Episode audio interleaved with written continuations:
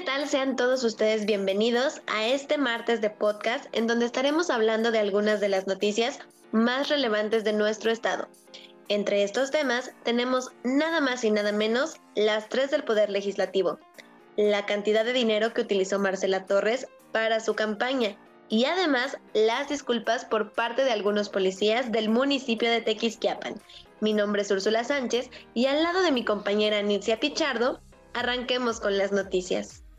Muchísimas gracias Úrsula. Y para arrancar esta cuarta edición de Tribuna Podcast, hablemos de nuestro poder legislativo.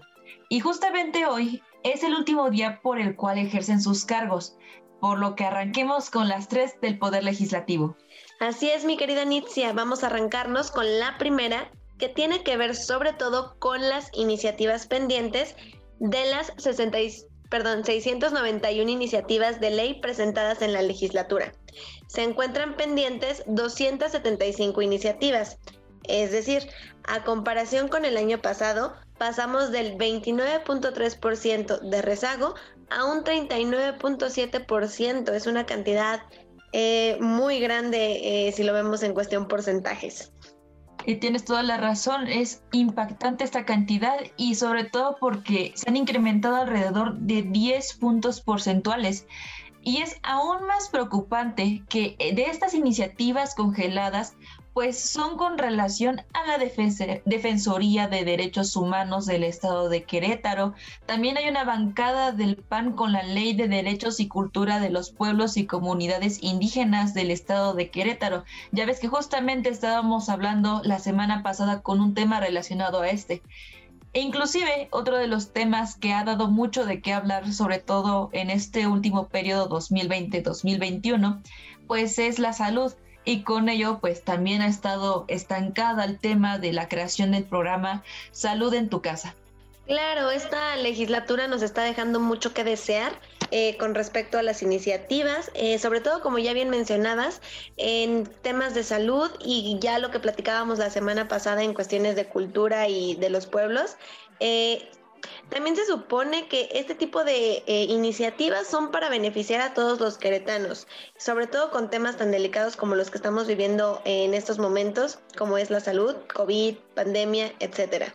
Pues también de acuerdo con Paloma Arce, quien es coordinadora de la bancada de Morena en la legislatura local, pues Fíjate nada más, asegura que Partido Acción Nacional obstaculizó su trabajo, sobre todo porque menciona que de las 76 iniciativas de ley, que me parece que 31 pues fueron presentadas por parte de ella, y exhortos a Morena fueron bloqueadas o congeladas. Te digo que esta guerrilla entre, entre partidos cada vez es más desesperante. Eh, si pasamos de, a esta tercera de las tres de la legislatura, ya para que podamos concluir un poco con este tema, eh, Marcela, en su primer informe, que fue durante su tercer año como funcionaria, pública, es decir, del 2 de octubre de 2020, eh, la transparencia y el acceso a la información son derechos por los cuales evidentemente debemos tener acceso como ciudadanas y ciudadanos, sobre todo porque el gasto público emana de nuestros impuestos, los cuales provienen de nuestros sueldos. Tienes toda la razón, Ursula, sobre todo porque pues es un derecho en el cual pues debemos de tener acceso todas y todos los ciudadanos. Y además deberíamos de estar muchísimo muy informados al respecto. Pero también pues continuando con esta cuestión de Marcela Torres, quien es diputada federal del Partido Acción Nacional, pues manifestó que ella utilizó cada año la cantidad de 58.297 pesos, que se supone que es asignada para los informes de la Cámara de Diputados, pero ella no lo usó para este rubro, sino pues al tener un evento público, pues fue destinados a su actividad legislativa. ¿Cómo ves, Úrsula? Así es, Nitzia, la diputada de igual manera puntualizó que ella sí entregó en tiempo y en forma todos los comprobantes de los gastos en los cuales se utilizó el dinero. Por esta misma razón, comenta que ya es decisión de cada diputado el cómo da a conocer el desglose del dinero que se les otorga. Aunque aquí lo que está en duda no es esa situación, sino es el por qué tanto ella como Marcos Aguilar no rindieron sus informes de manera pública, a diferencia del morenista Jorge Luis Montes Nieves, que ya como mencionábamos anteriormente, eh, los registros tendrían que ser públicos para que nosotros como ciudadanos podamos observar en qué se está gastando el dinero sobre todo porque es dinero que emana de nuestros bolsillos a través de nuestros impuestos, como bien lo señalaba Úrsula. Y pues sí es algo raro ya que mencionamos anteriormente que el hecho de que esos registros queden públicos, pues nos permite ver que en qué se está ganando el dinero de nuestros impuestos. Pero bueno, la misma ex senadora comenta y defiende que ella entregó sus tres informes a la Cámara y que ellos son los que se encargan de hacer esta información pública y que eso ya no es responsabilidad de ellos como diputados. Esa parte la puedo entender de que a lo mejor la Cámara de Diputados sí se tiene que encargar de estas cuestiones, pero igual si tú como diputado estás viendo que esta cuestión no se está resolviendo, eh, pues estás pendiente de este tipo de, cosas. Eh, de igual manera, Marcela también expuso que a través de distintas maneras, como leyes, iniciativas y propuestas, ella impulsó que la rendición de estas cuentas se hiciera de una manera más pública. Para esto, argumenta que se tendría que contar con un parlamento totalmente abierto, haciendo una comparación a que la Cámara de Diputados y Senadores fuera más bien como una caja de cristal completa, es decir, 100% transparente. Y ahorita que estás mencionando lo de la transparencia y la caja de cristal, pues también manifestó que tendría como resultado esta caja de cristal, pues que las y los ciudadanos pues pudieran observar toda la actividad legislativa en general y así no solamente la parte de los recursos.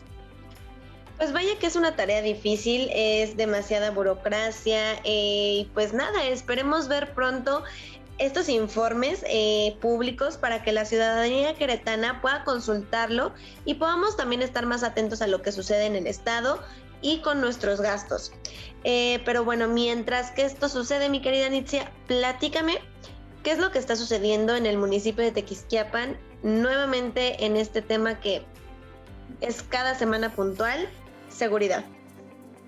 Y pues bien señalabas, Úrsula, muchísimas gracias pero como semana tras semana las noticias en materia de seguridad no son nada gratificantes, y pues nada más y nada menos seguimos con el tema de las desapariciones y la ineficiencia por parte de las autoridades. Y es que en esta ocasión, pues el, sucedió el fallo más notorio de las autoridades porque los oficiales de la policía le ofrecieron disculpas a los familiares de Arturo Rangel esto, claro, después de dos años de su desaparición, Úrsula. De verdad que sí te escucho, pero no lo creo. Se me hace increíble como que después de dos años admiten una responsabilidad tan grande porque estás hablando de una desaparición de una persona que además hay que recordar y hacer un hincapié en que padecía de sus facultades mentales. Eh, todo este proceso, inicia fue mediante la Secretaría de Seguridad Pública Municipal de Tequisquiapan. Esto a través de las investigaciones por parte de la Defensoría de los Derechos Humanos, quienes confirmaron que sí hubo responsabilidad por parte de las autoridades. Y es por esto que se tuvo que realizar una disculpa pública, como si con esta disculpa se arreglara el daño.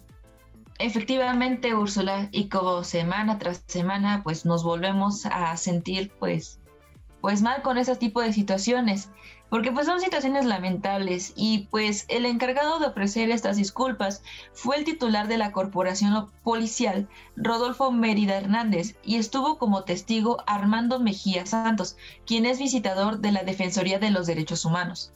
Claro que estoy de acuerdo con que es una situación lamentable, pero ya también es una situación de enojo. Cada semana venimos repitiendo y parece que es un tema de nunca acabar.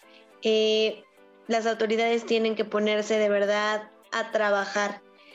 Y bueno, continuando con esta cuestión del caso, la documentación de los hechos comenzó a partir del 21 de mayo del 2019, que fue cuando los familiares de Arturo Rangel reportaron su desaparición. Hasta la fecha no hay información sobre el paradero de Arturo. Su expediente sigue abierto ante la Fiscalía General del Estado de Querétaro. Estoy totalmente de acuerdo contigo, Úrsula, y como semana tras semana seguimos exigiendo y haciendo el llamado a las autoridades para pues que se pongan las pilas y se encarguen de hacer bien su trabajo. E insistimos, la seguridad ciudadana, la seguridad pública no es un juego. Pero pues como todo tiene un inicio y un final, por el día de hoy hemos llegado al término de este podcast. Agradecemos a todos nuestros radioescuchas por habernos sintonizado un martes más de, de podcast. También te agradezco a ti, Úrsula, por estar aquí con nosotros.